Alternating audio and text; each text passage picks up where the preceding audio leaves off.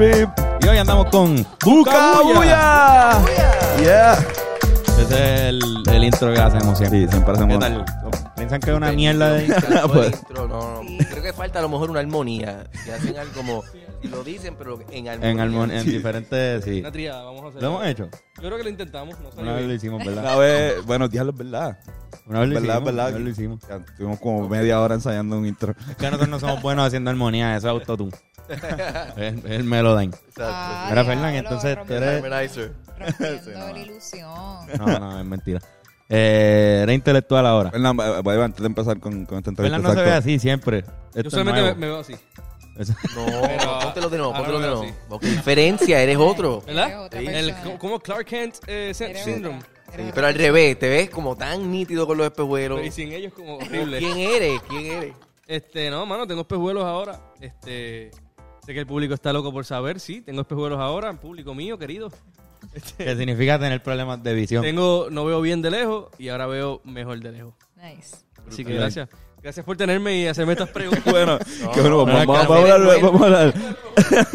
Es que había que... O sea, llevamos, Podemos seguir. llevamos como cinco años haciendo este podcast y nunca había tenido espejuelos. Sí. Para que, para que salieran de esa Este duda es el rápido. primer episodio con los espejuelos. Este es el primer Wow. episodio. Una Me nueva siento era. Que es como que o, sienten cerrado Buscabullo, el primer episodio que Fernando usa espejuelos.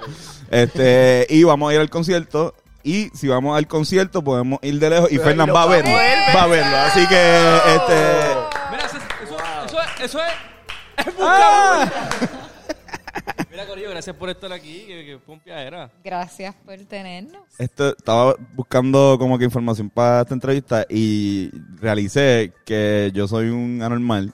Porque en mi mente, yo, ustedes, o sea, yo decía siempre, "Ay, ellos obligados son de, de- de- del West. Como que entonces lo primero que dice, como no, tú eres de Trujillo Alto y tú de Ponce. Que, Suroeste. Ajá, exacto. Sí, no, no, es parte, es parte del. West, ¿verdad? Más o Tiene menos. algo. Tiene algo, tiene algo. Sí, sí. Pero, ajá, pueden, de- como que puedo empezar, ajá, esa historia musical, cómo, cómo llegan a, a la música, cómo llegan al arte, como que en su inicio, ambos. Pues yo empecé a tocar guitarra por mi pro- aprendí por mi propia cuenta. Mi papá toca guitarra. Sí, el Mi micrófono. papá tocaba en bandas de acero cuando era chamaquito y cantaba en bandas de dúo y después en el ejército tocó en bandas de rock. Yeah. Pero eh, mi papá coleccionaba muchos discos y mi papá es bien fiebre, entonces pues cuando yo me mudé a New York yo seguí coleccionando discos y disjoqueaba en New York, pero no escribía música. Yo en verdad empecé a escribir música después de que trabajé en una tienda de discos brasileños y empecé a conocer productores y, y empecé a hacer mis inventos en GarageBand. Yo disjoqueaba así que hacía, componía en Cerato como que en el mismo equipo y, y para esa época conocí a Luis Fre, que en verdad estudió música y él, en realidad es el músico de verdad, como yo digo. Sí, más o menos. ¿Dónde estudiaste música? Pues yo estudié un año en la Intel de San Germán, estudié música clásica, después un año en la Intel de, de la Metro, que era música popular, Exacto, contemporáneo. y después me quité y me fui a los Estados Unidos a, a estudiar este ingeniería de pues, ¿sabes? producción y ingeniería de sonido y eso. En New York. SAE, un instituto de cool de así como, Ah, como el CAT, pero de Nueva York. Ya, sí, sí, sí, sí. Y cuando yo conozco a Luis Fre, este, y me doy cuenta que él está más duro musicalmente, pues llamé a un pana mío, Francis, que estoy en YU y hacía arreglos para películas y le dije, yo quiero que tú me des un crash course, un crash course de teoría musical y, y de piano. Y por un año como que cogí piano con él y me puse bien dura. Me tenía haciendo rudimentos. me- en algún momento me quiso enseñar cómo leer música y yo rápidamente dije, no. Está difícil, yo no sé. No. Pero él arregla eh, canciones de salsa, eso me enseñó cómo se hacen los arreglos de salsa. Y una chulería, y de ahí pues eso se puede decir que fue mi educación musical. O sea que la primera banda de ustedes fue, fue esta? Mi primera banda, Luis Fred llevaba en banda desde chamaquito, desde tenía bandas chamaquito. con mis panas y eso sí. Tiene- Ponce. ¿cuál- cuál- Tenía una banda punk, este, algo vi por ahí. Sí, Algo había- de es teta. verdad, es Yo vi algo verdad. de Eh, teta. bueno, mi Hiciste primera tu banda research. técnicamente se llamaba En Teta, N apóstrofe Teta, En tetas. con todas mis amigas. Algo similar a lo que ustedes tienen, pero muy Pero de elemental. Pero las can pero tenemos tenemos como siete canciones y de hecho una de ellas hasta que tiembla se terminó siendo una canción de Buscabulla. Porque era tan buena, la verdad. Sobrevivió todo ese tiempo. Sí. Y cuando estábamos a punto de terminar el disco, dije, pero falta algo. Pero tenemos varios varios éxitos como El Salchichón, El Manas de Leche, hay par de canciones bien nítidas. Pa'l Pero carajo. Qué duro. Son sucias, eso. son sucias y pues no se podía y pues hicimos Buscabulla. nítido en, en un futuro concierto que hagan como una pequeña aparición sí. así eh, teatral, medio teatral. Eso está en planes, créeme que está en planes. Lo que pasa es que nadie de la banda toca nada, pero todas son muy creativas, tú sabes. Entonces yo era la única que tocaba algo y siempre la Sí, banda era bien nosotros. frustrante. Cuando yo conocí a Raquel, yo dije, por favor, déjame estar en Enteta. Déjame, déjame ser parte Así de que esto. los dejábamos entrar él y unos panas y se llamaban los en tetilla. Exacto. Ah, porque no ok. nice, nice. No, no era obligatorio tener tetas. para Exacto. Sí, había que tener teta, seguro. Ah, pues. Tenías que Sí, operarte no, la. no, Exacto. Qué cabrón. Sí. Pero, o sea, yo siempre tuve el, el- la idea de que ustedes o sea, vivían en Nueva York y que siempre se habían criado por allá. o Pensé que eran New Yorkers Sí, sí, cuando sí. la primera vez que lo escuché, pero fue porque empezaron en Nueva York entonces el grupo, ¿no? Sí, y vivimos 10 años en New York, sabes que eso es mucho tiempo. Y digo, y yo creo que también nos fuimos en un viaje de New Yorkers también, porque la cultura new yorkana está bien nítida. Y por Claro, mucho tiempo el, el boricua que es de aquí llega allá a ver los New Yorkers como otro otro breed, otra como otra raza. Y estando allá como que nosotros nos enamoramos mucho de, de los New Yorkers, tú sabes, como que Yo ellos tengo un par son de familia allá también. Que Sí, las banderas. allá y todo. y ellos son orgullosos de ser ellos boricuas. son bien son orgullosos. Y eso está nítido. ¿En qué género musical ustedes se autonominan o Si tienen cuando porque es que es un sonido bastante peculiar.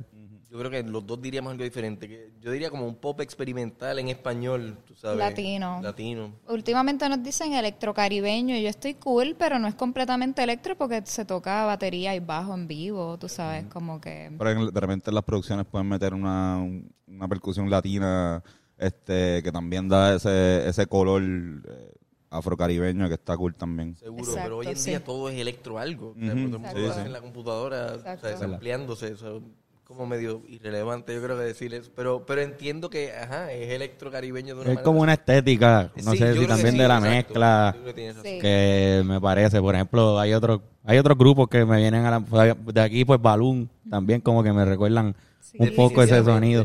Los sí. descubrí a la, a la misma vez a los dos grupos. Cool. El- la primera canción que yo escuché de ustedes fue Métele. Sí, sí, que sí, sí. pues está bien, está bien cabrona. y recuerdo irme en esos viajes y tú también estabas pompeado, ¿verdad? Con Balloon. No sé, era, era como ese, ese mismo, un sonido parecido, no son lo mismo, obviamente. Sí, no, pero- seguro. pues los de, Balloon los de Balloon viven en New York también Sí. y tocamos muchos shows con ellos y en verdad ellos también han desarroll- ellos desarrollaron una estética y un sonido bien nítido y como que ellos ustedes nunca los han visto en vivo ellos son Eh, nunca, bien nunca, interesantes nunca. son como siete Ellos tienen un Tiny Desk que lo he visto. sí ellos Está tienen bien cabrón. sí. no, Ellos no lo he escuchado en vivo. la- son tremendos en verdad son Una amigos banda bien bonita, como que se ven estéticamente bonitos todos, como que... sí A Bennett le gustan todos los de Qué lindo. son amigos Así como que tienen una aesthetic bien a fuego. No, definitivamente, mano. Sí. Eh, yo me acuerdo de verlos así de chamaquitos, abrirle a Super Aquello. Y, ajá, como que de siempre ellos le han metido bien cabrón al, al- a la producción, al songwriting. Este, Angélica con su voz, como que tiene un color bien Sí. particular. Angélica es Ella compositora de Sí, música sí. clásica y ha hecho un montón de Este- piezas súper nítidas. Ella es una dura. Saludos. Como que eso, allá todas las bandas boricuas de New York como que se encuentran y tienen como que hay escenas musicales de shows de bandas boricuas nada más o como que... Definitivamente pasa. Pues sí, o sea, eh, no hay tantas bandas así de que todos sean boricuas. O sea, pero hay muchos DJs, este, hay mucha gente como en sus inventos. Allá los boricuas se encuentran y se, como que todos se buscan. De la diáspora, que cualquier evento boricua que tú sabes, ahí van a ver otros boricuas, vamos para allá. Si no, por eso que igual también me imagino que es bandas de Puerto Rico que viajan a Nueva York este, y quizás, pues, obviamente están bu- buscando una primera experiencia. Nosotros lo hemos hecho, como que hemos ido ahí a... o sea, yo me acuerdo, fuimos a esos Beats. Ah, sí, este, sí, sí, sí. y como que fue eso mismo, fue como que, mira, vamos a ver, pero fue un showcase. O sea, mira, también como que, mira, llega una banda de Puerto Rico y ustedes dicen, mira, pues vamos, o sea, si obviamente si los conocen, vamos a hacer Sí. como que... Pero hay algo también de que los latinos allá se creo que se unen más, obviamente en Puerto Rico, pues ahí la mayoría somos puertorriqueños todos y pues, pues nos gustan las barras, las bandas de Puerto Rico. Por allá viven en las mismas comunidades muchos latinos. So, también te- los dominicanos se unen y quizás el público crece en No, países. allá en verdad, o sea, yo cuando uno crece aquí como que uno ve, o sea, los colombianos, los dominicanos, pero en Nueva York después de vivir 10 años, sí como que allá tú te sientes que ya ustedes, eh, uno es parte de una sola comunidad. Y es bien lindo porque en verdad que uno aprende un montón, como que aprendes un montón de música, de su cultura, como que Nueva York es un lugar bien especial. Qué cool. Ustedes, como que, bueno, o llevan obviamente en la escena musical puertorriqueña mucho tiempo. ¿Cómo, cómo ustedes han visto los cambios que ha tenido? Porque, o sea, nosotros cuando empezamos a hacer música hace como nueve años y lo que la escena que nos encontramos, por lo menos lo que aparentaba ser la escena, era algo bien bien extraño, bien raro, bien como que bien seccionado en, en cierto En este, ajá, es que está cool, pero como que siento que también hubo un cambio, un pequeño cambio. Ahora, como que no, no hay tanto una base, sino como diferentes conceptos surgiendo.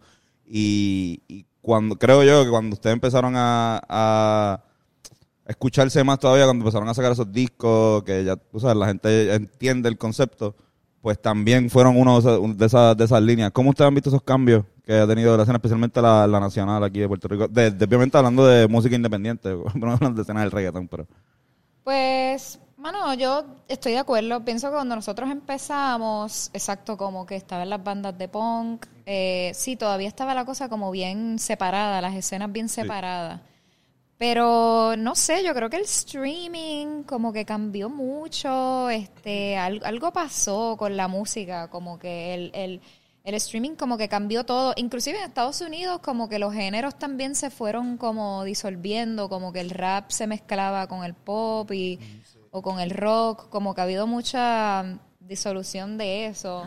Y últimamente yo lo que noto es que pues la escena que estoy viendo aquí ahora es como que pues hay mucha influencia urbana, ahora como que antes el rock poco a poco, o sea, el rock en general ya ha muerto, ¿verdad? Un poco como que eh, ya no hay, ya la gente no toca música tropical, excepto salvo por este el macabeo, tú sabes, ¿verdad? Que han mantenido la, la salsa viva, tú sabes, esa salsa ponca. Pero no sé, yo la veo yéndose como media más urbana, más electrónica, como que la influencia urbana ha sido tan fuerte, como que veo que, que como que se ha ido disolviendo un poco como que los géneros. Sí, mano, es que también el- lo, lo- yo creo que desde que nosotros nos mudamos hasta ahora, la cultura en general dominante, global, ¿verdad? Que es la americana por ahora, ¿verdad? Es la, la que todo el mundo escucha, la cultura americana, pues se ha vuelto más latina, ¿verdad? Sí, chacho, es, ¿de qué? es más común tu ver eh, pues gente como Bad Bunny en, en ámbitos donde por lo generalmente veías americanos nada más, ¿me entiendes? Y de hecho, o sea, y estaba escuch- reescuchando un disco de Drake, que creo que sea, The Views, creo que es que se llama. Mm, sí. Y tiene un montón de ritmos que son en soca y Sí. otros. Sí, seguro caribeño, sí, Súper sí. caribeño. Entonces se convirtió Sí. eso en el estándar pop. Digo, no sé si el estándar ahora mismo, pero en ese tiempo sí.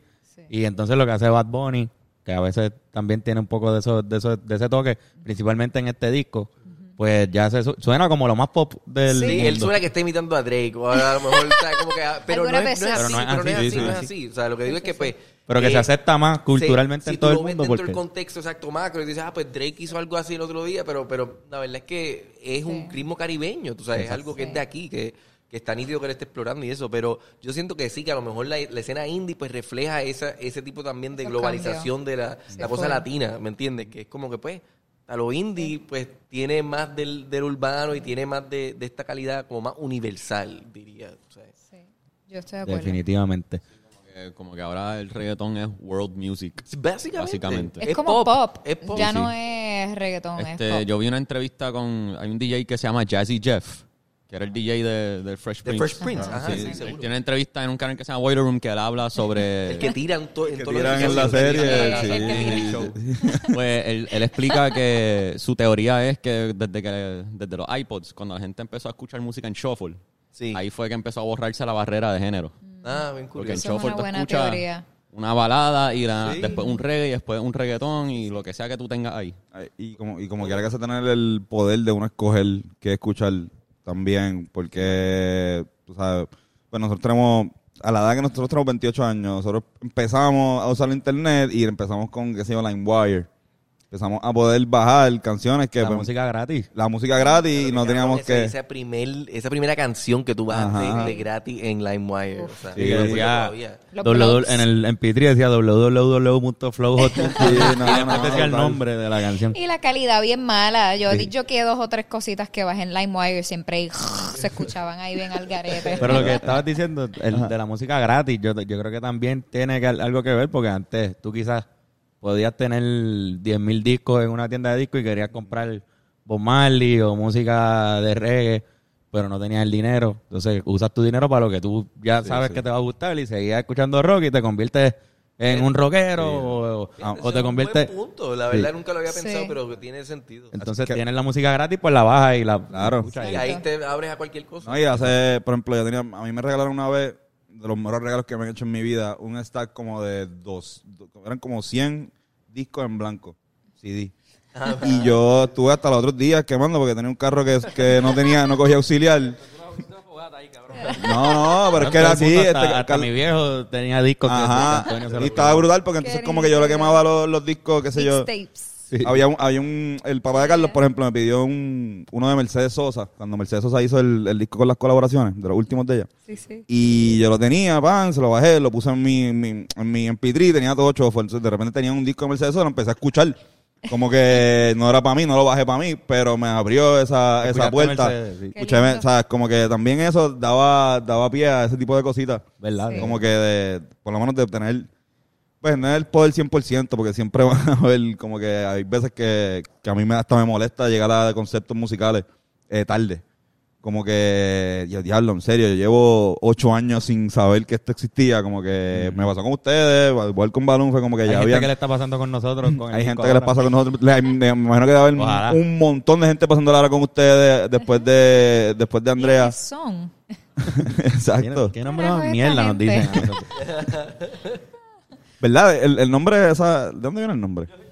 Ah, Esa esa- pregunta que na- a nadie te ha hecho. ¿verdad? Busca bulla. ¿Qué significa, Dios mío? No, pero usted... Igual esa, pregunta es, una... Yo sé que es una mierda, pero... Porque eh, una pregunta que siempre hacen es que como Pero que... ustedes no hacen tantas entrevistas, ¿verdad? Ustedes son más...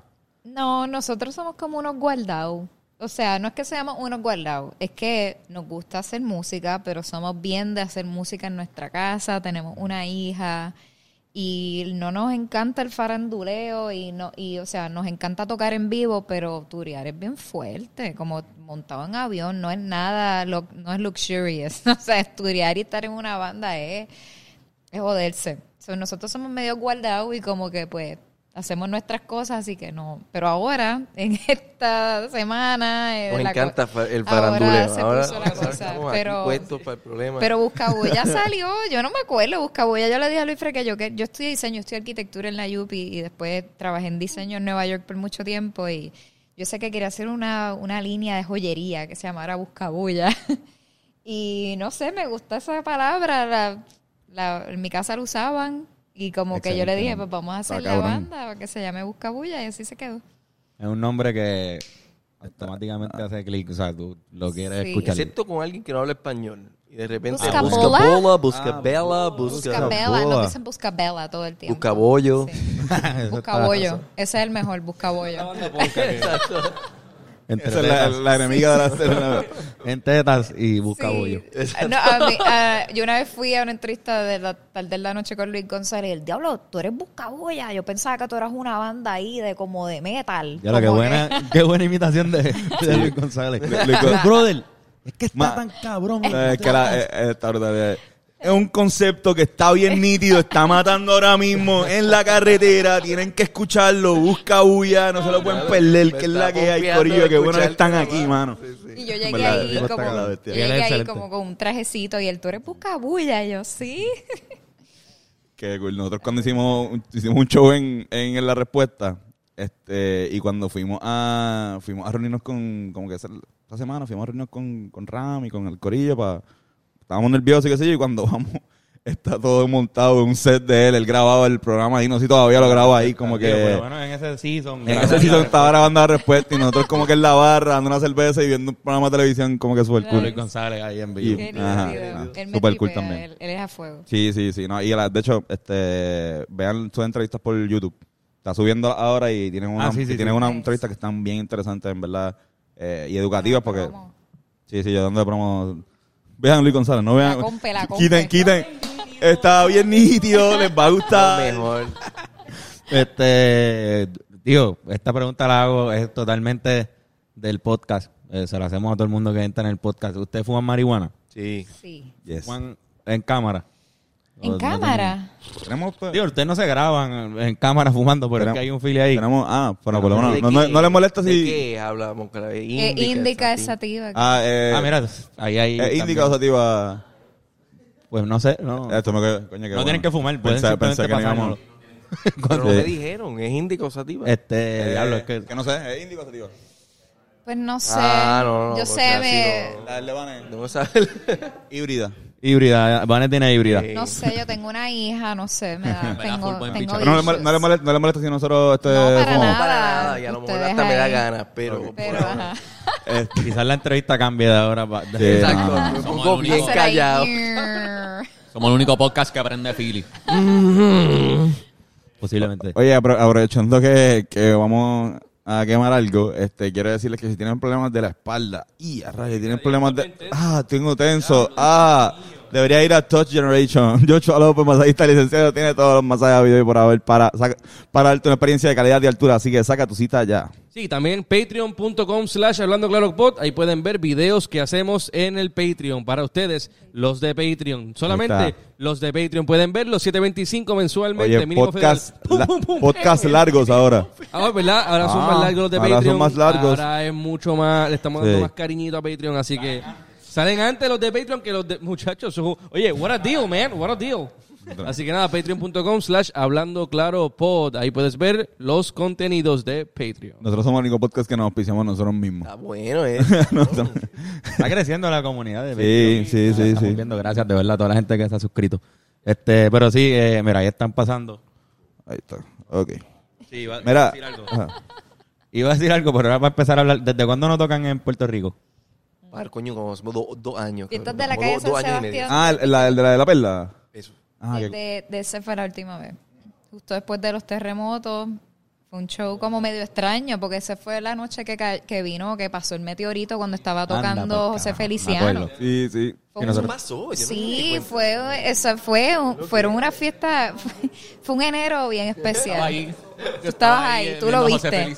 Él lo vio. Gente, gente viendo a José Feliciano y de repente un fucking meteorito O sea, gigante. No lo vio, bendito. Definitivamente. Siempre hay nuevos chistes de qué cosas José no lo vino venir, exacto. No no lo.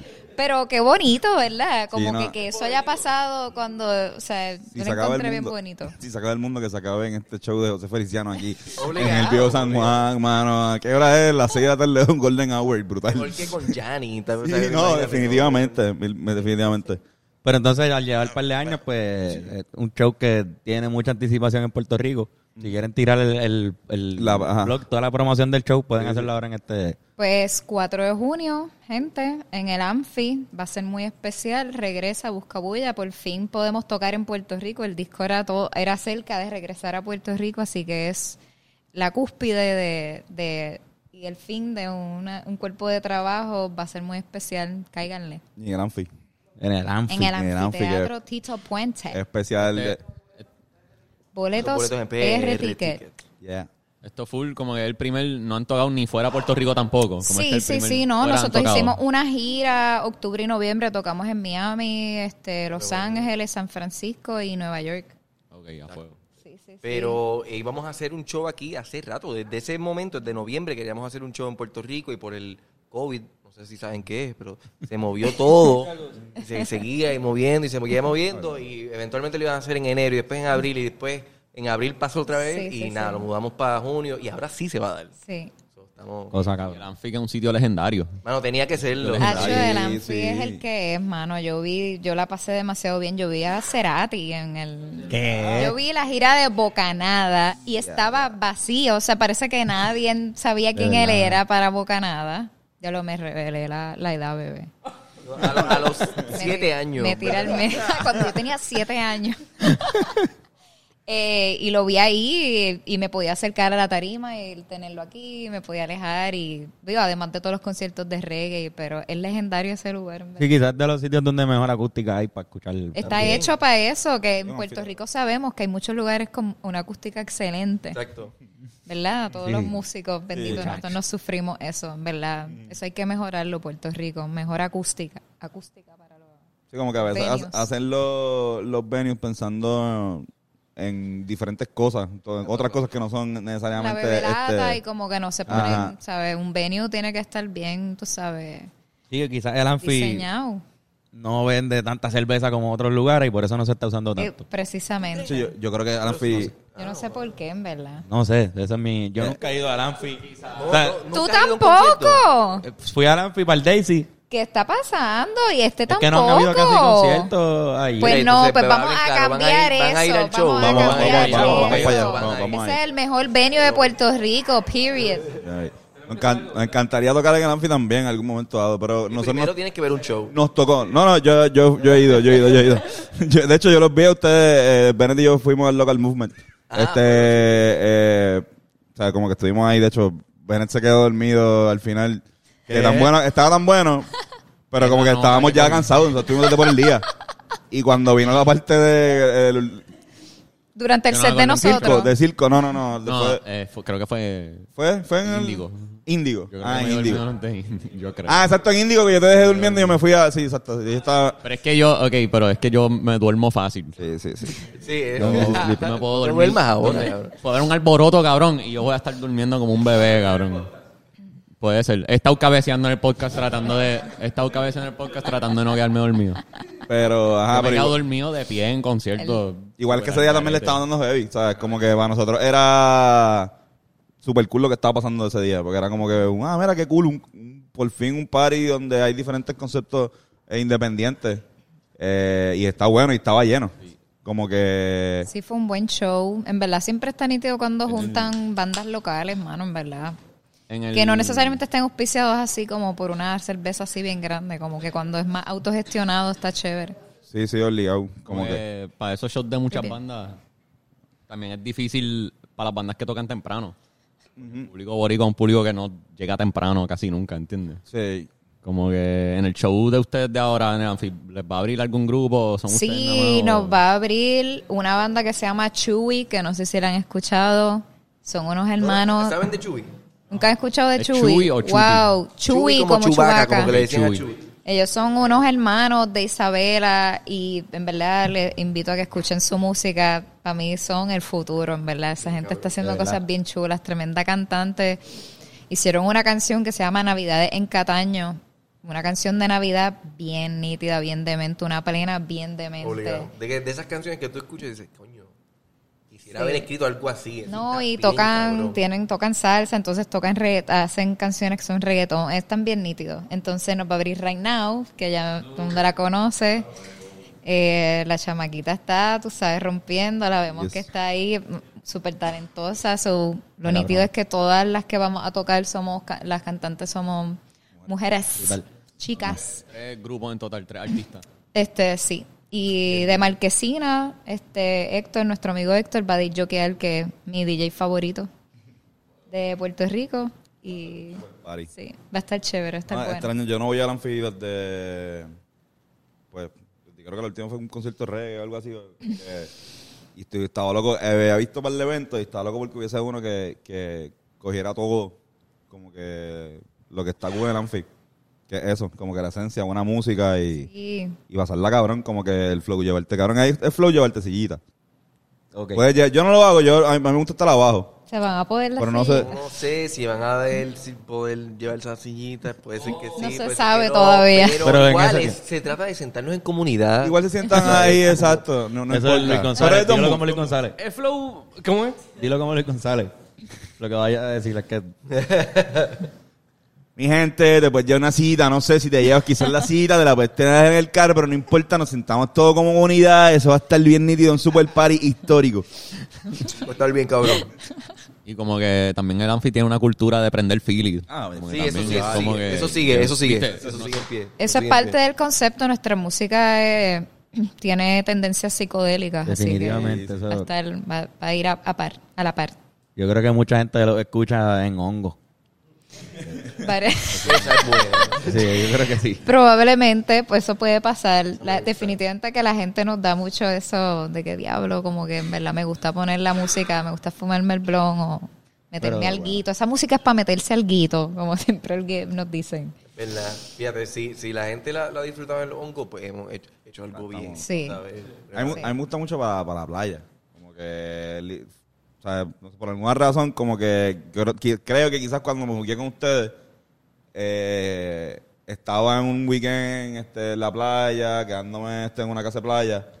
Y como que, o sea, yo soy de cuando me jugué con algo, pues lo tengo que escuchar casi casi en repeat. Como que me, me gusta mucho. Entonces como que estaba, ese era lo que estaba escuchando ese Yo weekend. también soy así. sí. Y como que el, el mood de la playa, no sé, lo, lo relacioné en mi mente. Y ahora mismo lo escucho y que me puedo, que está cool, ¿sabes? Me puedo, me puedo ir y puedo viajar. Como que el, el relax, con una cervecita, obviamente un blon. Claro, claramente. Yo ahí lo hice y escucho, me, me he estado quedando frente a la playa esta semana y puse el Tiny Desk de ustedes. Ah, Eh, at ho- eh, at home, Apropiado. Sí, sí, como sí. el de nosotros que también fue at home. Sí, era que lo playa. vimos, que salió hace poquito, ¿verdad? Sí, sí, salió hace como Sí, hace dos meses. felicidades. Gracias. Gracias. Y fue en la playa el de ustedes, ¿verdad? Ustedes estaban Sí. Lo como en el hicimos carro. dentro del carro, en la playa. Exacto. Sí, porque todavía era como medio raro lo del COVID. Todavía Uno no no sabía si podía salir para Todavía afuera. no se la podía ni siquiera, exacto. Se nos So, lo quedamos hicimos dentro, dentro del del carro, pero abrimos el baúl del carro para que se viera la playa de detrás, ¿me entiendes? Estábamos así, como que... Bien incómodo, pero... Pero a la gente le gustó, fue, fue, fue un buen move. ¿Cómo fue que se le acercó Desk a ustedes? Yo creo que parte del team tenemos, ¿sabes? Tenemos, nosotros tenemos un manejador, fíjate, somos pequeños, pero tenemos un manejador y tenemos un team y creo que alguien, conocí a alguien en PR y como que lo setearon.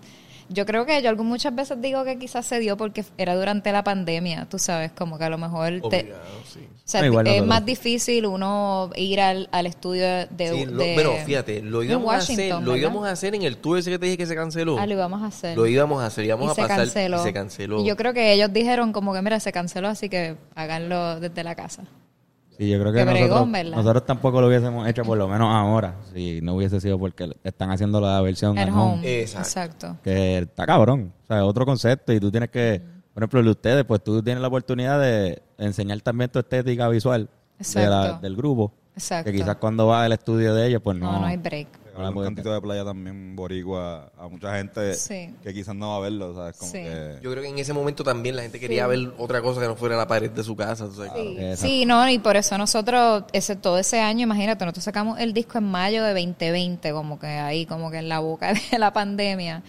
Y pues todo era tener que grabarse, hacer video en vivo. Y yo le decía, diablo, Luis, es que en la casa, en verdad, nada que ver. Y yo le digo, nosotros vivimos en Puerto Rico, como que esto es bello. Sí, lo intentamos un par de veces en casa. Y no, y, como que no- no- chacho, y yo dije, pues vamos a explotar esta, y ahí nos metimos debajo de un flamboyán, nos fuimos para la playa, hicimos un montón, y, y terminó siendo como una cosa linda, como que llevarlo para afuera, después, después entonces se empezaron a dar las sesiones de tranquilo quieto, que también eran afuera, entonces ellos digo que ellos lo llevaron a otro nivel, porque es como que Puerto Rico está cabrón y es Sí, bello, como que por qué te vas a quedar en la casa ahí metido ahí, como que... Definitivo. Tienen que ver también, chaval, tranquilo, quieto. Este, Los duros. Sí, Los saludos. Este, ¿Y cuánto tiempo les dieron para prepararse para el Tiny Desk, para, para entregarlo? Yo ni me acuerdo. Es No que el me acuerdo. 2020 fue todo. O sea, ¿quién se acuerda del 2020? o sea, sí, honestamente, sí. porque yo no me acuerdo de nada. Sí, sí, en verdad que sí.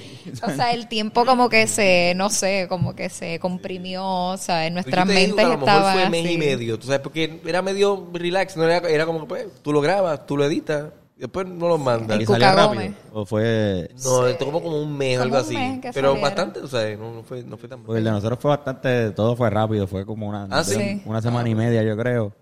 Y salió dos semanas después, yo creo. Una semana después. Y salió No, rápido. fue rápido. Fue bien... Pensé que quizás ese era el modus operandi, pero... Veo que es que no, no nos tratan bien.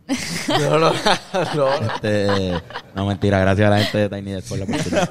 Ya, yo estoy hablando mierda, no me acuerdo bien. Lo digo que pues, yo creo que fue como un mes y medio. Ya no me acuerdo un bicho. Este, y nada, pues, lo del concierto viene, la, la colaboración de Andrea viene como con un timing súper cabrón para el concierto. ¿Eso fue planificado o fue...? Para nada. No, No, no, no. Llevábamos meses hablando con todo el Sí, corillo de que esto se diera por fin. Lo del show, lo del show. Sí, como hasta medio cuestionándonos, como que no habíamos tocado en Puerto Rico hace tanto tiempo, sacamos el disco en el 2020, o sea, también nosotros en una posición de como que la gente va a venir, como que se van a acordar de nosotros. Y la misma semana que íbamos a grabar, llega este mensaje así del más allá, con este hombre que quería colaborar. Y fue así una cosa bien loca. y Yo digo, wow, es como si él los hubiera sabido todo este tiempo. Y él dijo, El vamos a un favor. Él- Él es, él- que él es él- él- él- que él es iluminado. Está iluminado por algo. por lo menos. Sí, sí, está, Algo es está iluminando, por lo menos. Él es así, él lo ve todo. Él, él, Él sabe todo, él ve todo. Él ve A mí- todo. a mí me- a mí- Después el ojo ese, él cabrón. ve a través de las paredes. A, a mí me encanta que eh, una persona que escucha, o sea, que, que pudiendo haberse alejado de o alejado de la música y decir, mira, pues yo estoy saturado por la música, yo no quiero escuchar, aún así sigue escuchando música. Este, y música de, o sea, no solamente reggaetón, sino de diferentes géneros. Como que eso le sorprende a todo el mundo. Y el, ajá, a, a todo el mundo le sorprende como que, diablo, mira, Bonnie hizo esto. Yo creo que eh, ya va- debemos entrar a un punto donde nos debe sorprender tanto. O sea, él, él, él está cabrón, hace eso. Y de, hecho, al contrario, debería ser una norma. Como que, Sí.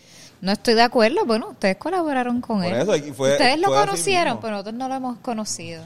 Sí, pues nosotros lo pudimos conocer Nosotros antes. lo vimos. Mira, ellos lo Antes de conocieron. la, de la- Sí, Cuando, cuando lo de Te Boté, él- Cuando lo de Te Boté... Esto es un tic, no es que no es nada sexual, es un tic, es un tic nervioso. Este... Confía, esto no es... Ready, cabrón. ¿no? Es un tic, Corillo. Sí, sí, ya mismo se acaba esto, ya mismo. ya mismo se acaba. Si, si, si lo veo más rápido, que se acaba. Exacto. No, no. Este, ¿Qué carajo yo iba a decir, cabrón? Después lo del tío. Como lo conocimos. Ah, ok, cuando lo de Te Boté, él no escribió ese día, pero después él como que alquiló un sitio y nos fuimos y nos conocimos, estuvimos bebiendo. Este, y ese día pues como que pu- pudimos confraternizar entender como que, ah, esto es un chamaco más de nuestra edad. y- Pero, pero sí, igual. Exacto. La segunda vez que lo vimos fue cuando grabamos la, la canción. O sea, él, como que nosotros más o menos con- parecido en el proceso que ustedes tuvieron, como que él nos dio una idea, nosotros hicimos la canción, se la enviamos, ah, cool, eso me, me gusta. Y cuando llegamos al estudio, él la escribió ahí. O sea, como que hablando que está, ahorita estábamos hablando sobre lo rápido ustedes, que... Lo rápido ustedes que- habían hecho la, eh, la música eh, de pista o algo así. La como- con nosotros y entonces él llegó y escribió su verso Veo, allí. seguro. Pero obviamente él estaba escuchando lo- las maquetas. Seguro. Y decía, ah, eso me gusta, eso, whatever. la idea surgió entre los cuatro en sentados ese En día. el que- jangueo. Ese día que estuvimos jangueando, porque también ya sa- sabía que queríamos hacer algo, pero no la idea. Y yo creo que él nos, nos trajo lo de la flor. ¿Por qué no? El, la- como Y era- el Día de los Padres, pero pienso en una flor. Y de ahí nosotros cogimos esa idea y la fuimos Y era... Porque él nos dijo, me voy de tour bien cabrón. Sí, dijo sí. yo. Acababa de salir el primer disco de él, el de Por Siempre. Eso fue como, yo me voy de tour bien cabrón y nos vemos en, en junio. Para O grabar. fue, yo creo que- Ajá. ¿Sobre ¿Cuánto tiempo tuvieron para trabajarla? Este... Un mes. O fue como, fue como un mes. Un mes y medio. Le enviamos una Porque, versión... de hecho, él habló, esto lo hemos hablado públicamente, eso creo que lo puedo decir, pero él habló sobre hacer un disco. Pero la idea era como que, ok, Disco bolero. preferimos un disco de bolero medio, o sea, en un mes y no tener mucho tiempo y que quede medio mierda o Veo. hacemos una buena canción Sí, sí, sí. y que eso pues sea Con mejor video y hacer el video y la jodienda. Entonces, nos fuimos por eso. Sí, era más realista hacer solamente Bueno, una canción. Que ahora pensando a lo como mejor el disco viene por ahí. Por eso, eh, él es así, que a lo mejor él- él- la canción es parte de un disco, a lo mejor es como calladita y es parte de un disco que va a salir en, en cinco años. La mete ahí. Porque la, la, la realidad es que también era una canción de nosotros y no era una canción de Bad Bunny. O O sea, eh, él nos Sí, dice sí, al final sí. como que, mira, eh, yo no quiero que sea una canción de Bad Bunny, yo quiero que salga como Benito Martínez. Sí, sí, sí. Y es una, una canción que de, de verdad, un regalo para el- nuestros los pais. padres. Ajá, para como que... Además de que se escuchaba cabrón como Benito Martínez Ajá, y los Rivera del Tino. Rivera del Tino. Obligado. Sí, eso cabrón. Sí. En ese sentido de- del, del bolero y cuando lo- muchas veces pues los tríos puertorriqueños a veces hacían discos acompañados de, can- de cantantes. cantante famoso. Y decía como que tal persona y acompañado por los ponchos. Y entonces, pero ¿quién, quién fue... Ah, ¿quién, eh, quién fue que le escribió a ustedes? Entonces, ¿fue del equipo de él? o Eh, fue Mag, directo? no sé si saben quién es Mag, pero es otro de los, de los tres productores del disco y en verdad Mag está bien demente. Él es como el que, o sea, está Tiny, ¿verdad? Que es como el arquitecto de la de reggaetón. O sea, está la paciencia que él lleva rato trabajando con él, pero Mag ¿Qué más es- paciencia ha tenido? Mag es alguien que, de lo que escuché de una entrevista de Chente, es que él conoció y empezó a trabajar con él para Último Tour. Y él, Mag nos escribió desde que salió el último tour un día y dijo, hola, soy fanático de ustedes. Y yo, Ok. tú eres Mag, tú le produciste el álbum a Bad Bunny. Y él es bien fanático, como que nos enviaba hasta el Spotify, su Spotify rap, y él dijo, mira, número uno Bad Bunny, número dos Buscabulla. Qué cabrón.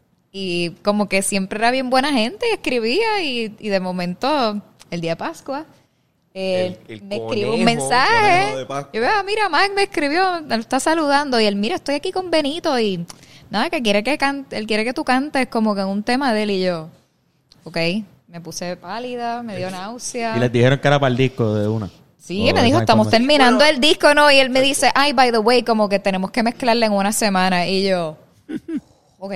Sí, sí. Cuando Mac nos dice que hay una semana para que se entre. Ajá. Y entonces le dice, dame tu número para tirarte la canción. Estábamos en pijama, la escuchamos. Así en el cuarto, así en la cama. Y En yo la la escucho, en la oscuridad la escucho yo. Oh, baby, está bien nítida, ¿verdad? y yo, pues, ¿le- ¿qué le digo? Pues dile que quiere, que, que, que, que yo está le di- buscando, y yo le dije, ah, nos interesa, este, ¿qué, qué es lo que él quiere? Escuché unas partes en blanco y el, y el, el productor me dice, pues te voy a enviar unos voice messages. Y después me dice, no, no, no, mejor te llamo, te puedo llamar. Y yo, bien anormal, yo, sí, yo con la pijama puesta. Sí, full. Y de momento me empieza a llegar el FaceTime y yo, anda para el carajo. Y cuando lo, yo, yo nunca pensaba que iba a ser Benito, yo pensaba que iba a ser Mac, tú sabes. Pero era fucking Benito ahí, como que. Pijama vestido bien Bien cabrón y rockstar, yo ahí como que sin maquillaje con la t-shirt como yo creo que hasta mancha y yo, hola Benito. Eso es un filtro de Instagram o Snapchat. Pues se le que- el pana, se le envié el pan y todo el mundo enviándome el de Snoop Dogg, el de Kanye. Ajá, no, venga. que- Y yo, no, en serio, hablamos con él. Nadie, nadie nos creía, nos creía. Y hablamos como media hora Como con 20 él. minutos, media hora, y él nos dijo así como que Lo la que idea que él quería. tenía, este, lo... eh, pues, Sí. hermano, como que es- escribe una parte, le dijo a Raquel, Sí. como que escribe esa parte tú, como que yo tengo una idea, pero en verdad Pero quiero que ustedes como que hagan lo que ustedes quieren hacer. Que tengas tu, como que tu voz ahí eh, Sí. y, y que produzcan la última parte. Me dijo, extiende la canción, que Si quieren que dure 15 minutos, si tiene que, que durar 15 dure. minutos, lo que sea, pero ajá, como que meterle lo suyo ahí. Este, Como que eso aportaron, so, el outro ustedes aportaron musicalmente. El Como no- outro no fue- después de mi segundo coro, todo eso lo producimos nosotros. Eso está bien cabrón, esa es mi parte favorita de la canción. Sí, de sí, verdad, sí. Eso está bien exagerado, Nice. cabrón. Gracias. El outro de esa canción. Yo, pa, yo jamás, o sea, nosotros le enviamos eso y yo decía, ¿tú crees que Benito deje Ajá, esto aquí? Tú sabes, porque nos pusimos a tripear, tú sabes, y lo dejaron Sí, así lo mismo. sea, exacto, hicimos lo que- lo que Ellos cambiaron unas cositas, movieron unas cositas aquí y Bien allá, pero lo de- dejaron de bastante. ellos pusieron la voz de Raquel en lugares diferentes, así, pero Sí, les sí. quedó brutal. Sí, dejaron Y todo. Yo pensaba así, que iban a sí. editar cosas y lo dejaron todo. Y yo, diablo, baby, lo dejaron todo. En verdad confianza plena. El Una- no Una confianza no, plena. ahí ni nada de eso. En verdad es bien, tengo que decir que es bien loco porque, ok, yo tengo una teoría, ¿verdad? Yo digo, ¿desde cuándo Bad Bunny sabe que nosotros existimos? Entonces yo, Pero no tienes un pana que te dijo que el... el- hay un pana que nos dijo, ah, él era fanático de ustedes de SoundCloud, desde que ustedes empezaron a poner cosas en SoundCloud. Ese- Eso es lo que era nos pasó a nosotros también. Lo Ustedes no que- estaban seguros como lo pri- no, no, no. Nos dijo- nos di- le preguntamos y nos dijo que de San Cloud, que desde... que llevaba rato desde que ustedes a empezaron en SoundCloud. Sí, So, eso lo- quiere lo decir primero- o sea, el que- tipo es- Lo primero que él nos dice es como que Sí, yo soy fan él desde... está bien enterado. Él dijo como que yo soy fan desde Vladimir Putin. Fue de las primeras cosas que él escribió y esa canción desde el 2015 y estaba en YouTube, Es ¿entiendes? que SoundCloud en Sí. ese tiempo estaba bien cabrón. SoundCloud estaba bien. Es que te lo digo, yo me frustro porque es que había una época bien chévere, como desde LimeWire hasta SoundCloud, donde yo creo que había que había mucha movida independiente y de momento llegaron estas grandes compañías de streaming y como que lo han estandarizado todo, le han quitado mucha expresión y como que hasta esa expresión como media punk, tú sabes, de y SoundCloud era un espacio bien nítido. Ah, no, Sí, había mucha libertad. y puedes hacer lo que sea, puedes subir cuantos remix de cualquier canción, un Sí. mashup de cuanta mierda y no, podcast. Nosotros, este, este podcast, los primeros, el primer episodio se subió por SoundCloud. todavía había SoundCloud para cuando lo Tú empezamos. tú vas a la versión audio en Spotify, está desde el episodio número 3, ¿verdad? Yo creo que sí. Eh, los primeros dos estaban en SoundCloud nada más porque no... Sí. Todavía yo uso SoundCloud para, para canciones que sé que todavía están ahí, como que Sí. solo o solo están ahí. Yo lo Sí. tengo como, como un cuartito que cuando quiero ir a mi música del 2015, Lo vuelvo a bajar. 2014, Lo bajas así, así. como que diablo, Ah. como que estas canciones solamente están ahí. Mira, pero yo creo que Benito mismo salió de SoundCloud. Sí. Es que no, es que él empezó su, su, su cosa. es- palo somos como los niños de SoundCloud, La yo versión digo. de Dile es que es Bad Bunny nada más, solo está en SoundCloud, Exacto. no está en Spotify. Sí, no, un pana me envió un par de cosas de Bad Bunny de antes que yo nunca había escuchado y yo, este es proto Bad Bunny full, yo, este es Bad Bunny, era como que cantando en otro registro, bien R&B, Sí, era como que quién es esta sí. persona que yo estoy, nunca lo había escuchado, pero pues por eso yo quiero conocerlo porque yo lo, yo lo voy a interrogar, yo ven acá, quiero que me cuentes, porque es que hay un montón de cosas bien locas porque él durante la pandemia él se grabó en un, en un story y en la parte de atrás estaba una de las canciones del disco sonando. Y él no dice nada, él solamente está como mirando. Ajá, no nos taguea, Él está no mirándose a la cámara y yo le digo, ok, que alguien puso la yo, es que la novia lo está escuchando y él se grabó y no se dio cuenta o es que en verdad le gusta, tú sabes, era Lo como todo una, lo hizo a propósito, era todo como un misterio, tú Sí, sabes, de como que porque la segunda canción del disco es de Bad Bunny y nadie lo sabe, La Fiebre. La canción La Fiebre es una canción que yo escribí sobre Bad Bunny, pero no dice que es él, pero si escuchas la letra hace sentido. Sí, la canción Sí, la como- canción como es que- una canción de él, es un interludio. Entonces, pues yo lo que le digo a Luis Fred es como que pues tú crees que él se dio cuenta, uno. Y si se dio cuenta, pues es que no sé, pero Yo prefiero pensar, no, no sé, la verdad, no sé. pero está nítido porque lo que nosotros hacemos es que a, mí me gusta poner cosas en los discos que yo quiero manifestar.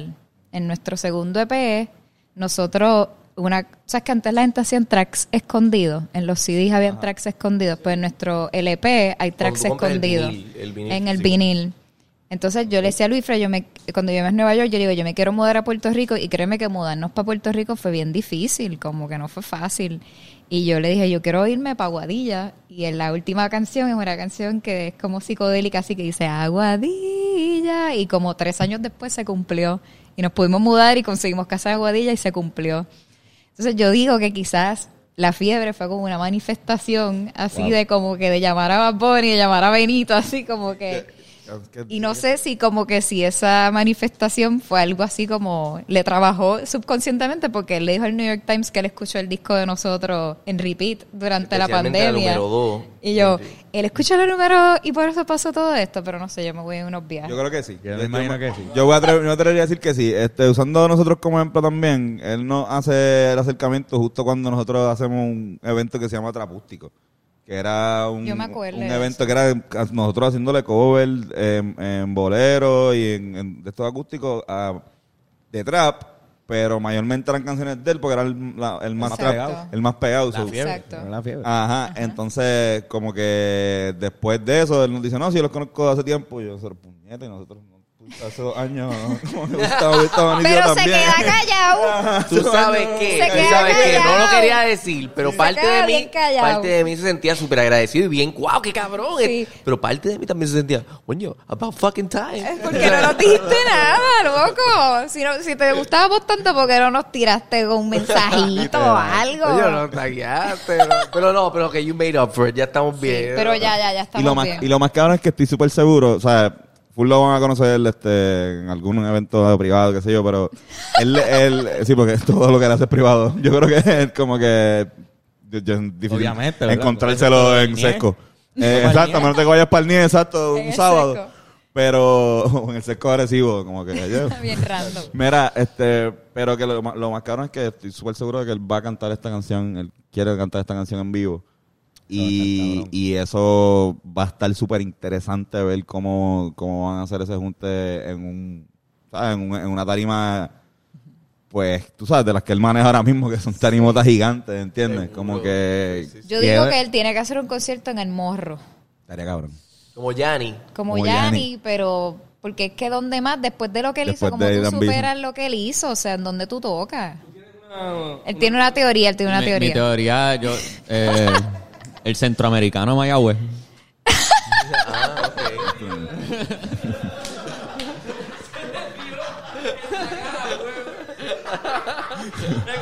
El morro.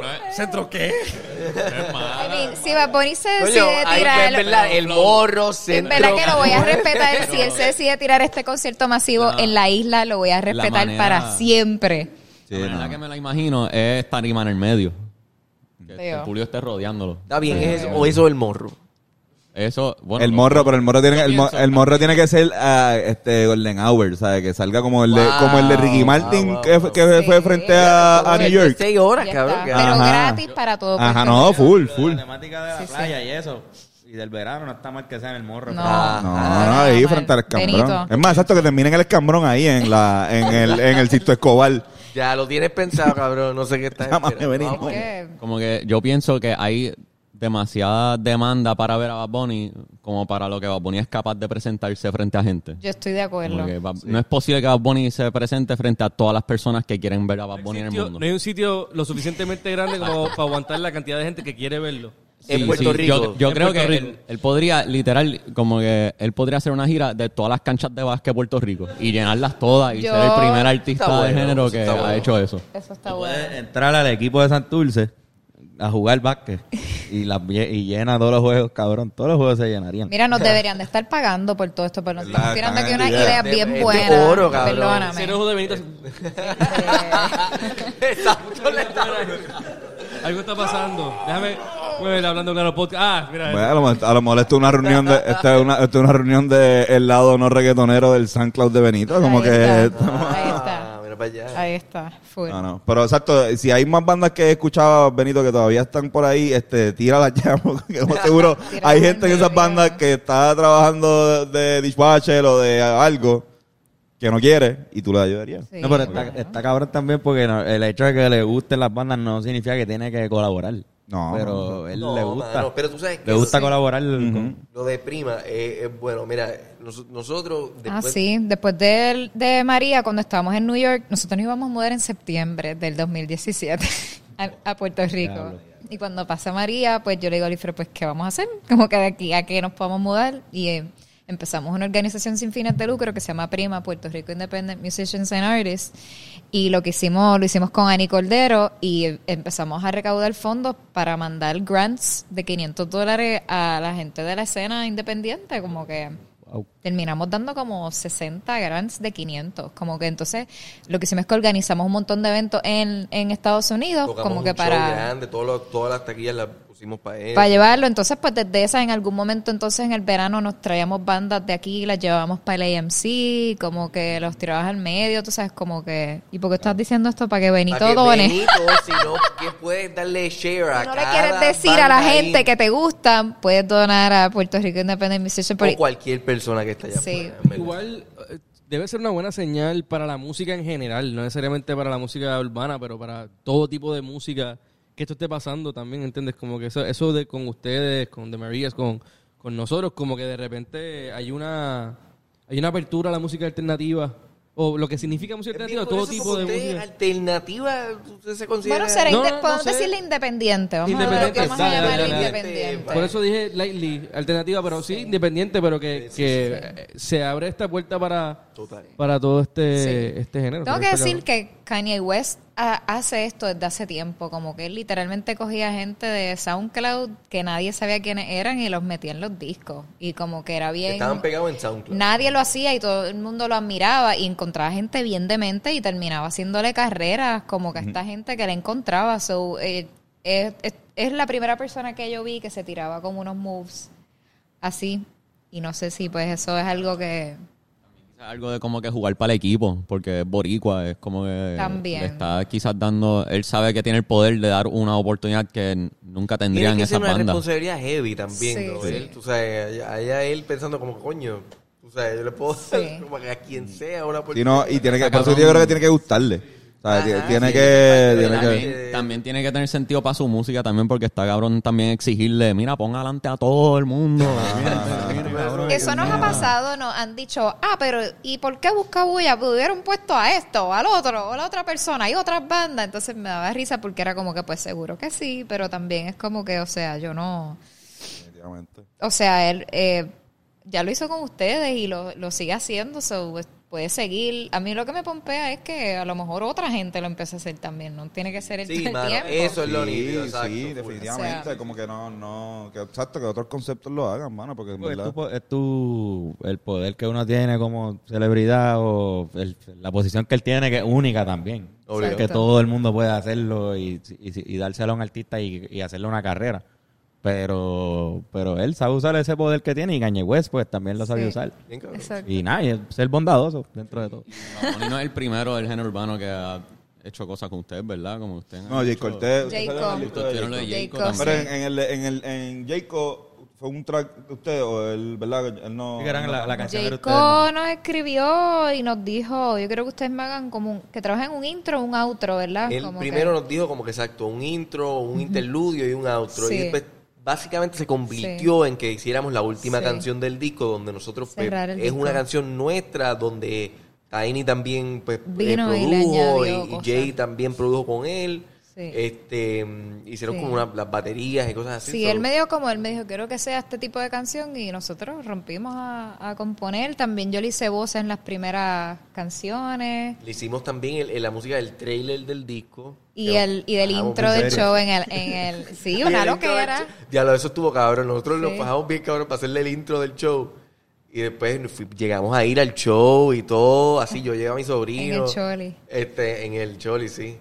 Pero después ponen el show y la música está bien bajita. Ay, ¿no? sí. Y nosotros ahí, diablo, esto se va a escuchar bien 3D, esto el pero parece que lo "Abre, pusieron más abre". bajito para que cuando empezara él, tú sabes, como cuando ponen un DJ y lo ponen bajito. Y era como... Empieza Jacob. Y nosotros, wow, baby, quedó brutal. Ah, yeah. dio una risa. No tiene no te puedo, olvídate ya. Pero en verdad, igual, súper cabrón. No, pero Jay súper a fuego. Sí, o allí, sea, allí sí lo conocieron. Jay, Sí, Jay nos ya, hermano, nosotros estamos en el hoyo negro de la pandemia, como que, ¿qué vamos a hacer? No podemos ir a ningún lado. Sí, viendo como Y que le- el cuarto season de una serie. No, ya, no, no, ya como que yo le digo, ¿con quién? Yo quiero hacer música, pero ¿con quién colaboraríamos? Como que, y él le escribe, como que, mira, para que salga en el disco y nosotros, pues, que, si quieres un outro, pues dime, me puedes enviar canciones y él, no, Sí, no, ¿cuál no, ustedes, ustedes Y- vengan para mi casa para que escuchen el disco y nosotros, que, que nosotros en Aguadilla, él vive como para allá por Luquillo. Chacho, hicimos así, cruzamos la isla y le llegamos ahí a la... A la Todo el, todo el, toda la guía estuvo como... ¿Qué, va a va- qué va a pasar, pasar? ¿Qué va a pasar en este momento? Entonces, ¿Será Cortés? Ajá, será cortés. ¿Será, será, será, un chico cortés.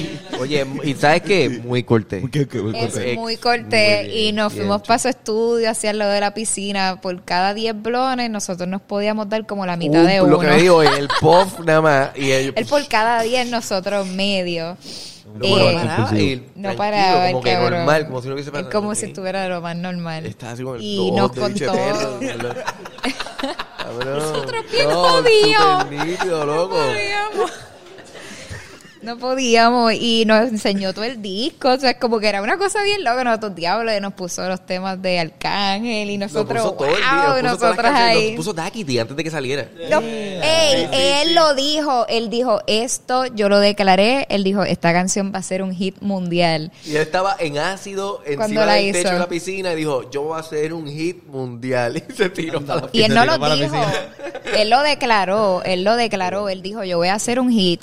Y yo me acuerdo que no las puso y Chachi cuando salió eso, y cuando salió efectivamente, él lo declaró full. Sí, full. Sí, sí. Palote. Y lo fue. Cuando, cuando lo escucharon, ¿qué pensaron? Pues que va, iba a ser un hit mundial porque es que en verdad lo suena. Era bien diferente. Es que esa canción todavía es bien diferente a cualquier otra, ¿verdad? Es como una canción bien singular, ¿verdad? Como bien, vive bien en un espacio como bien, Rítmicamente bien también. peculiar. es bien- Sí, Sí, obligado, sí, más, sí, más rápida. Es como que está empujando lo del Sí. reggaetón a otro lado. Como que Sí. está nítido.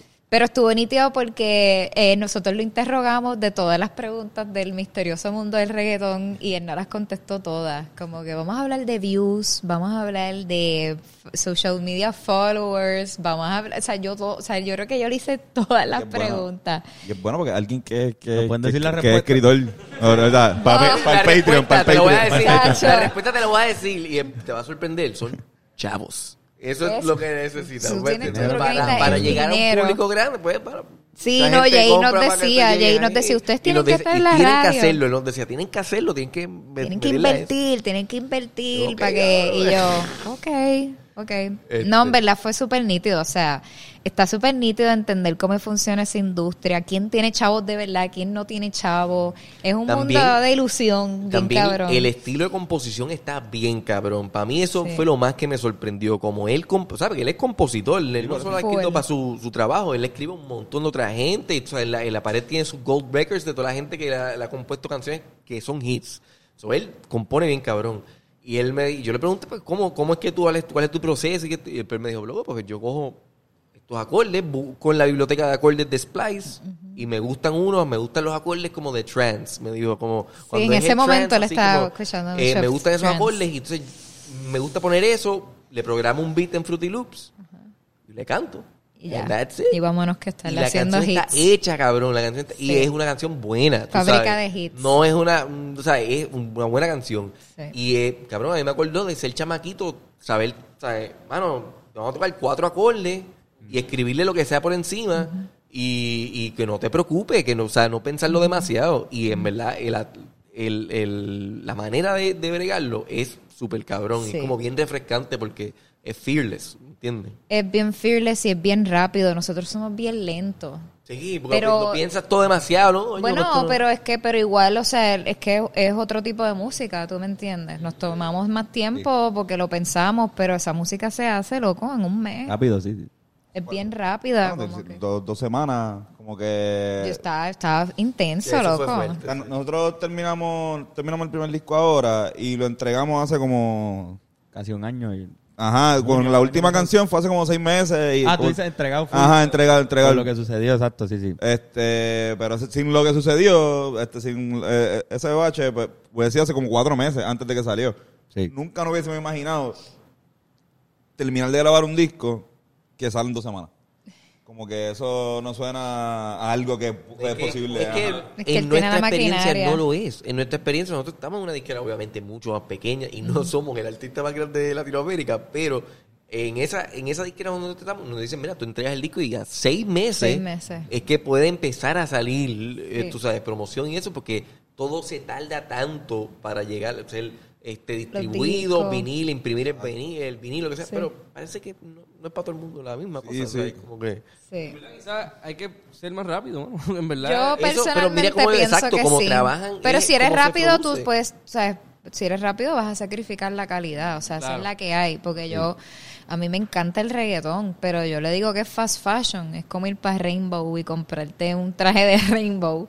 Tú sabes, se pega y ya, qué sé Pues yo, yo- a yo los tres meses ya la canción sí. se fue, ¿entiendes? Es como, es bien rápido y yo también, aunque me encanta, pues también creo que pues que también tiene que haber música que toma más tiempo, es más lenta, es más íntima, o sea, se necesitan los contrastes, como que yo... un poquito más Y yo la- escojo, y yo escojo seguir haciendo ese tipo de música, ¿entiendes? Como que si meterlo, pues meterlo, ¿entiendes? Pero en verdad montarme en ese tren es hardcore. Eso literalmente yo creo que es lo que significa ser alternativa. Una alternativa, es como... Sí, como independiente, no estás haciendo Sí, el sí, mismo sí. paso, no estás haciendo... No.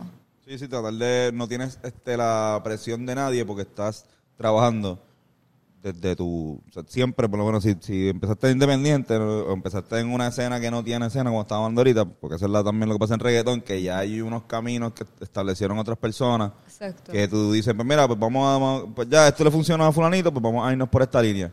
Pero acá no hay algo que funcionó, o sea, no sé si hay un camino como que, ah, mira, sí, vamos. Así que más o menos, Ajá, uno tiene que, como que, ok, pues vamos a hacer aquí y hacemos un show. Este, y vamos viendo si tenemos fanbase, si hay una gente, ah, mira, hay una gente que está volviendo, qué coño, qué cool, o sea, vamos a diferentes barritas, este, para nosotros siempre la área oeste siempre está bien cabrona, ¿entiendes? Como que es otra vibra completamente, eh, pero obviamente pues también zona universitaria, o sea, lo que es, pues, Mayagüez y, y la, la, lo que es la bosque y nosotros que somos de Río Piedra, pues que, que ca- o sea, acá lo que es Viejo San Juan, todas esas, barritas que, que hay algunas que todavía existen, yo creo que la, la gran mayoría ya no. pero- existen, existen, pero... pero, ajá, que, que, que es básicamente eso que no pasa ya. O sea, tú vienes de trabajar lo tuyo, tú te tomas tu tiempo, tú puedes decidir. Tú no tienes a alguien que te diga, este, mira, pues tienes que entregarme eh, miércoles. Yo no sé si a Benito le dicen, tú tienes que entregar. No, no, no, Yo no, no, no. Yo creo que él probablemente puede hacer lo que le da la gana. Literal, literal. Pero como el Pero- proceso, como el proceso No, ya diciendo- siempre hay gente, pero- siempre hay gente poniéndole Obligado, presión. pero siempre. yo sí siento que hay algo bien nítido, por lo menos a mí me impactó mucho la velocidad con que trabajaba Jay y, y el, el fearlessness, él no le tenía miedo, ¿me entiendes? A, a hacer algo que estuviese nítido Sí. y cuando estaba, estaba y Sí. olvídate, segui- seguimos Sí, para la yo me acuerdo que él le decía, ¿y tú vas a sacar tus mejores canciones en la pandemia? Y él sí, porque yo sé que yo voy a hacer otras más Sí, exacto. después. So, Y hay yo, un confidence ok, ahí sí, heavy, bien tú sabes, brutal. como que él cree en lo que él hace suficiente para decir que se Sí, joda, sí, sí. cabrón. Yo hago una y a haré sacar siete y, más, y voy a cabrón, ¿me hacer entiendes? mil hits. Exacto. Hay que tener esa actitud. Qué duro. Eso está cabrón, esa mentalidad. Mira, esta entrevista ha estado Sí, súper mano, verdad, gracias, gracias. Llevamos una hemos hora, no pasado, cabrón. Ya, prisa, pero... Hemos eh, llegado, hemos llegado al Yo momento. creo que yo, ¿verdad? Sí. Tenemos, llevamos una hora y diez minutos. Yo creo que sí, vamos a... Pero hay, hay machos camachos, ¿verdad? No, no, tengo, no tengo, mano. Está bien. Perdón. Este, no me dio tiempo a escribir, Corillo. Es que hoy, por alguna hoy grabamos de día. Eh, casi raro, nunca, ajá, este... Pero nada, Corillo, les prometo que para el Patreon voy a Uh. tenerle este matchup. Este, pero siempre hacemos una recomendación al final, cada uno. Puede ser una serie, un disco, Una canción. de- una lección de vida. Ajá. Este, pero yo voy a empezar recomendando primero el disco de Kendrick, que está bien cabrón. Vayan y escúchenlo. Pero una serie que, empe- que empecé a ver que se llama Grace and Frankie. ¿Han visto Grace and Sí, Frankie? sí, muy buena. Sí, James Fonda, este, y... Y la otra mu- no cabrón, está no- buenísima, en verdad. Está Brother, bien dura. Me estoy riendo con cojones. Muy buena. Está- súper cabrona. Eh, Martin, Eran Martin Sheen, do- Martin Son dos Sheen. mujeres que tienen ya 70 Sí, sí. años. Yo lo había recomendado aquí, eh, sí. Ah, pues. Sí, y sí. sus maridos, los dos, eran compañeros de trabajo y salen del closet ellos dos y se Eh, casan. Entonces, las Grace and Frankie, que son las esposas, pues tienen que lidiar con la situación. Ah, veo, son las esposas de los dos. Las Sí, esposas de ella- los dos tipos tienen que no se lidiar con la soportaban tanto, pero eran amigas porque los esposos son, son amigos, pero resulta que los esposos ahora son pareja y ellos habían comprado una casa entre los dos en la playa y se van las dos a vivir. Entonces, una es una hippie que le gusta hijos. fumar, la otra es como una fashion icon, como que están como que pero las dos están struggling la soltería a sus 70 años. Las dos tenían hijos y los hijos tienen que ahora ser, pues, Ajá, ahora son está buena, está esposos, ahora tienen que conocérselo. Sí, sí, ah, no, sí. vean esa pendeja. Grace and Frankie. Este, ajá, ¿tienes? Eh, este, un, un DJ productor de house que se llama Clooney. Está duro. Como George Clooney. Pero Clooney C-L-O-O-N-E-E. Como Mira. George Clooney, pero con dos O. Sí, exacto. Exacto, ya. Fui para la fui para la bolera el sábado. Este, yo lo he recomendado aquí antes, pero en verdad está cool. Como que genuinamente a, este, a uno se le olvida cuán divertido es ir a la bolera porque no importa si eres súper bueno o si eres una mierda como, o sea, básicamente está más cool si no somos tan buenos. Pero ajá, fui y en verdad está en un ambiente bueno, sano, te puedes dar tu cervecita, está una hora o dos horas. Este, y en verdad pasé cool. Sí que saludito a la gente también de la Bolera Paradise que no me dejaron pagar porque era como que los Rivera. Ah, sí. Ajá, y eh, me dijeron que me enviara saludos. ¿Vamos para allá? La primera vez que me pasa eso, cabrón, sí que estoy emocionado. no lo estoy yo. Un saludo a todos los gomeros. Que no, Obligado. Diablo que, que nosotros y- cambiamos goma Gracias por todo lo que hacen. Por, gracias a los gomeros de Gracias. Puerto Rico. Y gracias por escuchar. Siempre Sí, si no fuera para ustedes, no iríamos a ningún lado. Este, The Witch. La vi en, en, eh, ¿en ¿Dónde es que la vi? En este... No fue en Peacock, fue en este... Disney Plus. Amazon, Amazon. Ah. Este, hay que alquilarla. No, no está streaming así, pero la alquilé. The Witch es la primera de Robert Eggett. Él fue el que Ah, hizo el este... la- sí, sí, sí. Él fue el que hizo The Northman, ¿no? Midsommar y Sí, Hereditary. Ah, pues no, pues. o Her- Hereditary, no sé cómo decir. Pero la, la- primera- sorry. la primera de ese cabrón fue Pet Cemetery. The Witch. Así que The. Witch se llama The Witch y está buena. ¿Te tienen algo que ¿Tienen algo que recomendar? viendo? Eh, yo voy a recomendar al amigo de nosotros, Gabriel Ríos, el disco de Gabriel Ríos Flores. Yo creo que ustedes lo deberían de escuchar, creo que lo van a apreciar mucho. Buenísimo. Duro. Él está bien duro. Este puertorriqueño que iba allá en Europa hizo un disco bien lindo y hizo par de covers de clásicos puertorriqueños con canciones originales, pero la, la producción está bien demente. Trabajó con un europeo y, y nada, y que si están en Isabela este verano y tienen calor, los mejores Limber de Puerto Rico, tetitas para el calor, Limber de teta, bien rico. Tetitas para el calor, el mejor nombre para un negocio. Una comida ever. ajá. Gracias. Eh, yo voy a recomendar la serie que estábamos viendo cuando Jayco nos llamó, que estamos en el cuarto, se llama Last Kingdom. Qué buena Y es. si les gustan las cosas medievales, y los caballos y cuanta mierda, espadas. es las espadas, es lo más cabrón. Especialmente el Season 3. Está bien épico, está bien Qué épico.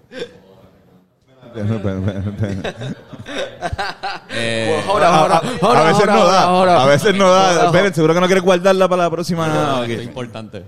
Eh, vayan a shows de artistas locales. Yeah. Vayan Eso. a shows de artistas locales que no son famosos para nada. Una barra donde hay cinco personas y tú fuiste también a ver cómo canta ese tipo, a ver qué es la que hay. Mira, Porque- ven, porque que, quería que, ver. que, que tú estabas promocionando el NIE, que este, tú has hecho en el NIE y ahora este Benito va al NIE, ahora todo el mundo va al NIE. Ahora el NIE no se puede... Ahora el NIE es Nacho, el NIE ahora olvídate. Lo más pegado del momento. Ah. el NIE. Por, por estar aquí hoy. por- Gracias por Gracias ustedes. invitarnos. Vamos para allá. Gracias siempre hay por- un Benito disjoqueando entonces. Sí, siempre hay... Siempre, eh, no es la primera vez que un Benito dice que...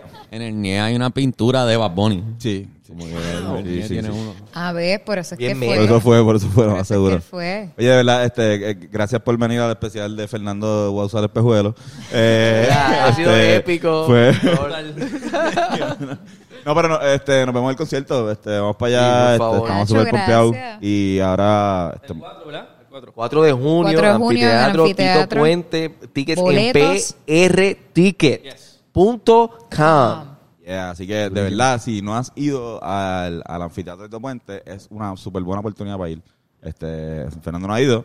Así que si te encuentras a Fernán Va a este, en su el concierto, dile como que, ah, yo también, la primera vez. Durísimo, puñeta. Gracias por venir aquí, en verdad. Sí, gracias, Aquí gracias. Gracias a ustedes. Súper lindo. gracias. quieran regresar, están invitados. Aquí a la orden Dale, siempre. sí. Gracias. Morillo, gracias. Besitos. Nos vemos. Besitos y Y besos. besitas a todos. Besitas.